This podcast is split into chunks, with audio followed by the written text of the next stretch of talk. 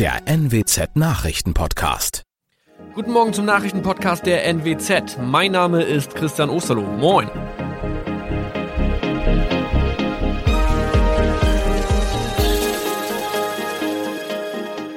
Und das sind unsere regionalen Nachrichten am Morgen. Die Grünen wollen Moorstraße in Oldenburg umbenennen. Viereinhalb Jahre Gefängnis für Falschgoldhandel. Und Landkreis Kloppenburg meldet ersten Omikron-Fall. Der Name Moorstraße könnte laut den Oldenburger Grünen rassistisch aufgefasst werden. Deshalb fordern diese eine Umbenennung. Die Straße wurde allerdings nach Hermann Moor benannt, einem der ersten Siedler in der Gegend. Um Missverständnisse auszuschließen, beantragen die Grünen eine Änderung in Hermann Moor Straße. Dann müssten alle Anwohner ihre neue Adresse in ihren Pässen angleichen. Außerdem müssten Polizei, Feuerwehr, Rettungsdienste und Anbieter von Navigationssystemen informiert werden. Die Stadtverwaltung schlug vor, ein Zusatzschild mit Informationen zur Person Hermann Mohr anzubringen. So könne man alle Irritationen beseitigen. Tobias G. musste wegen dem Verkauf von Falschgold am Mittwoch vor das Landgericht Oldenburg. Nachdem der Schortenser bereits im Mai zu einer Freiheitsstrafe von mehr als drei Jahren in Jever verurteilt wurde, betrieb er seinen Handel auf eBay Kleinanzeigen weiter. Das wog bei der Verhandlung schwer auf. Der 27-Jährige schrieb in die Inseratsüberschrift das Wort plated, was so viel bedeutet wie überzogene und nur vergoldete Ware. Da im weiteren Anzeigentext aber die Rede von einem Reinheitsgrad war und die abgebildeten Goldbarren eine Seriennummer trugen, handelt es sich hierbei um eine Täuschung. Tobias G. wurde zu viereinhalb Jahren Haft verurteilt. Ein weiterer Fall der neuen Omikron-Variante ist am Mittwoch im Nordwesten bekannt geworden. Der Kreis Kloppenburg bestätigt, dass eine Frau bei ihrer Rückreise aus Südafrika am Hamburger Flughafen positiv getestet wurde. Sie befindet sich weiterhin in Hamburg in Quarantäne. Da die Frau im Landkreis Kloppenburg lebt, sei auch das Gesundheitsamt Kloppenburg für diesen Fall zuständig. Zuvor gab es bereits bestätigte Omikron-Fälle in der Wesermarsch und im Kreis Leer. Das waren unsere Nachrichten aus der Region. Weitere aktuelle News aus dem Nordwesten finden Sie wie immer auf NWZ Online. Und Aktuelles aus Deutschland und der Welt hören Sie jetzt von unseren Kollegen aus Berlin. Vielen Dank und schönen guten Morgen. Ich bin Maja Däne und das sind heute unsere Themen aus Deutschland und der Welt. Wirtschaftsgipfel zu Corona. Verbände fordern Öffnungsperspektiven und finanzielle Hilfen. Einreiseverschärfungen und Grenzkontrollen, lange Staus und Warnungen vor möglichen Lieferengpässen. Und Lockdown und Lockerungen. Aktuelle Corona-Lage in Europa. Die Wirtschaft klagt immer lauter über den langen Corona-Lockdown. Die Verlängerung des Lockdowns bis zum 7. März war in der vergangenen Woche ja vor allem vom Einzelhandel und von der Gastronomie scharf kritisiert worden. Wirtschaftsverbände fordern von der Politik jetzt vor allem eine klare Öffnungsstrategie. Außerdem kritisieren sie die schleppende Auszahlung der finanziellen Hilfen für Unternehmer und Selbstständige und sie klagen über viel zu viel Bürokratie. Wirtschaftsminister Altmaier trifft sich deshalb heute mit mehr als 40 Wirtschaftsverbänden zu einem Videogipfel. Und mein Kollege Tom Gerntke erklärt mal, worum es bei den Wirtschaftsgesprächen gehen wird und wie eine mögliche Öffnungsperspektive aussehen könnte.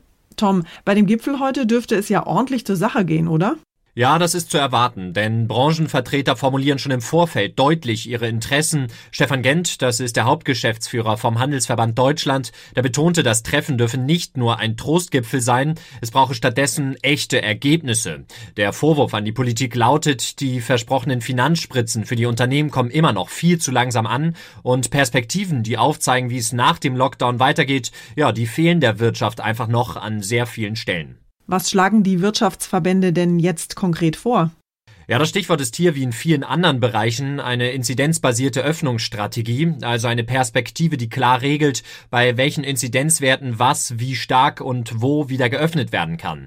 Das schafft natürlich eine gewisse Planungssicherheit, eben in dem Rahmen, in dem wir gelernt haben, während Corona planen zu können. Solch eine regelbasierte Öffnung würde dann, so heißt es aus der Branche, willkürliche Einzelfallentscheidungen überflüssig machen, aber auch die Frage, ob weitere Unternehmen von den Überbrückungshilfen profitieren könnten, die bislang davon ausgenommen waren, sollen nochmal neu geklärt werden. Viele Hausaufgaben und To-Dos für Wirtschaftsminister Altmaier also. Dankeschön, Tom. Das andere große Aufregerthema in dieser Woche sind ja die deutschen Grenzkontrollen und die verschärften Einreiseregeln. Die haben zum Wochenstart für kilometerlange Staus gesorgt, und zwar nicht nur an der Grenze zu Tschechien, sondern auch in Italien auf der Brennerautobahn. Lkw-Fahrer müssen einen negativen Corona-Test vorweisen und wer keinen hat, der muss erst mal warten. Die EU-Kommission hat Deutschland deshalb jetzt scharf kritisiert und auch die Wirtschaft warnt vor drohenden Lieferengpässen und Produktionsstopps. Die Bundesregierung hat die neuen Maßnahmen aber trotzdem verteidigt. Mit Blick auf die Ausbreitung der Virusvarianten in einigen Regionen und Staaten Europas musste die Bundesregierung hier handeln, sagte Regierungssprecher Seibert. Während sich an den tschechischen Grenzen zu Deutschland kilometerlange Staus bildeten, sorgten die Kontrollen an der Grenze zwischen Österreich und Bayern kaum für Beeinträchtigungen. Nichtsdestotrotz kam auch aus Österreich Kritik. Dem deutschen Botschafter wurde im Außenministerium mitgeteilt, das deutsche Vorgehen sei unverhältnismäßig. Dirk Zeitler, Berlin. Über die dramatische Corona-Lage in Tschechien haben wir in den letzten Tagen ja einiges gehört. Aber wie sieht es eigentlich in unseren anderen Nachbarländern derzeit aus? Wir haben mal bei unseren Korrespondenten in Belgien, Frankreich, Polen und Österreich nachgefragt, ob sie dort, so wie wir hier, immer noch im Lockdown stecken und wie die aktuellen Infektionszahlen dort aussehen. Hallo aus Wien. Die Lage ist stabil und das ist schon eine gute Nachricht, denn vor einer Woche wurde der strenge Lockdown gelockert und die Geschäfte sowie die Friseure haben wieder auf. Die Zahlen steigen bisher nicht. Die mit den Öffnungen verbundene Testoffensive sieht die Regierung in Wien als Alternative zum deutschen Weg eines mehrmonatigen Lockdowns. Allein in dieser Woche werden zum Beispiel zwei Millionen Österreicher, ein knappes Viertel der Bevölkerung, getestet. Ein Inzidenzwert von 35, wie ihn Deutschland anstrebt, ist in Österreich ausdrücklich kein Ziel. Hauptsache, die Lage in den Kliniken bleibt so entspannt wie derzeit. In Frankreich sind Schulen und Läden offen, Restaurants und Kinos dicht und es gibt Ausgangsbeschränkungen ab 6 Uhr abends. Ein System, mit dem die täglichen Neuinfektionen langsam zurückgehen auf unter 20.000 und das, obwohl hier bereits rund ein Drittel der Ansteckungen von den neuen Virusvarianten kommt. Interessant ist, dass die Franzosen, einst mit die schärfsten Impfgegner weltweit, ihre Meinung deutlich geändert haben. Seit klar ist, dass es noch zu wenig Vakzin gibt, wollen sich nun doch fast 60 Prozent impfen lassen und zwar möglichst schnell. Also hier in Polen ist die Zahl der täglichen Neuinfektionen zuletzt deutlich zurückgegangen. Trotzdem liegt die 7-Tage-Inzidenz mit 196 noch vergleichsweise hoch. Am Freitag wurde der Lockdown etwas gelockert. Hotels und Skigebiete sind jetzt probehalber wieder geöffnet. Im beliebten Skisportort Sakopane kam es daraufhin prompt zu Partyexzessen. Jetzt droht die Regierung damit, die Lockerungen wieder zu kassieren. Hier in Belgien wird gerade ein bisschen aufgeatmet. Die Zahlen sind gut, jedenfalls besser als noch vor ein paar Tagen. Mit 257 Neuinfektionen auf 100.000 Menschen ist der Wert zwar noch hoch, doch etwas Entwarnung kommt aus den Krankenhäusern. Dort sind sogar wieder Betten frei. Schon wird heftig spekuliert, am 1. April könne das Verbot von Touristenreisen möglicherweise wieder aufgehoben werden. Offiziell ist dieses Ostergeschenk aber noch nicht. Das Corona-Jahr 2020 hat uns ja alle ziemlich genervt und gestresst. Aber es hatte auch ein paar gute Seiten. Es gab nämlich deutlich weniger Pannen, weil insgesamt einfach weniger los war auf deutschen Straßen, sind auch weniger Autofahrer liegen geblieben. Und die gelben Engel vom ADAC waren deutlich seltener im Einsatz. Die gelben Engel sind gefragt, wenn das Auto liegen bleibt. Rund 3,4 Millionen Mal mussten die Mitarbeiter ausrücken, im Schnitt 9000 Mal pro Tag. Die häufigste Pannenursache war auch im letzten Jahr die Autobatterie. Nach Auswertungen des ADAC ist auch das Corona-bedingt, weil die Autos über den Lockdown länger gestanden haben, heißt es. Die zweithäufigste Pannenursache sind Motorschäden. Während der Corona-Pandemie hilft der ADAC auch Nichtmitgliedern in systemrelevanten Berufen kostenlos. Johanna Theimann, Nachrichtenredaktion. Unser Tipp des Tages heute für alle Urlaubsplaner. Seit Wochen stecken wir im Lockdown und im ungemütlich kalten Winter. Kein Wunder also, dass da allmählich die Sehnsucht nach Sonne und Urlaub wächst. In knapp sieben Wochen ist ja auch schon Ostern und da wäre es doch eigentlich ganz schön, die Ostereier irgendwo am Strand zu suchen. Aber macht es wirklich Sinn, jetzt mitten in der Pandemie Reisen zu buchen? Mein Kollege Ronny Thorau hat sich mit der Ferienplanung in Corona-Zeiten mal näher beschäftigt. Ronny, einige Politiker haben ja schon gewarnt, dass das mit dem Osterurlaub in diesem Jahr nichts wird. Andere machen uns dagegen Hoffnung. Wenn die Infektionszahlen weiter sinken, geht vielleicht doch was. Was heißt das denn jetzt für meine Reiseplanung? Ja, also eindeutig kann man ja im Moment sagen, es ist nichts klar. Also wir wissen nicht, welche Osterreisen dieses Jahr möglich sein werden. Das bedeutet aber auch, es kann was möglich sein.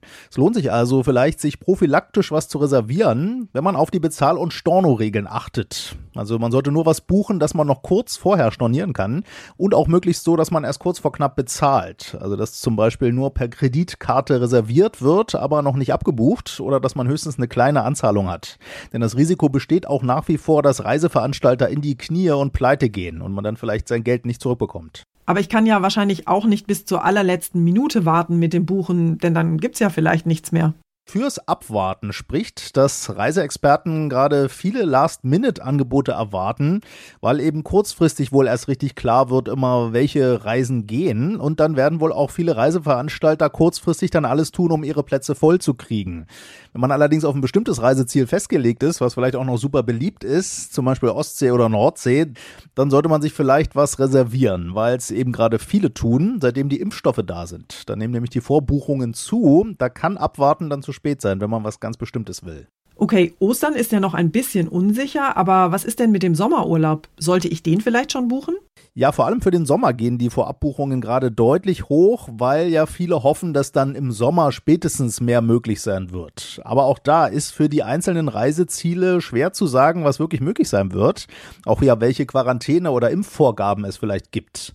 Also auch da empfiehlt sich flexibel bleiben und nur buchen, was kurzfristig stornierbar ist und auch nicht zu früh bezahlen. Und am besten Pauschalreisen empfehlen Reiseexperten und Reiseverbände, denn bei Pauschalreisen hat man immer auch Ansprechpartner und eine bessere Unterstützung und Absicherung, wenn ein Reiseplan doch platzt. Also Reiseführer wälzen und schon mal vorsichtig vorfühlen. Dankeschön, Ronny. Und zum Schluss prosten wir heute mal den alten Ägyptern zu.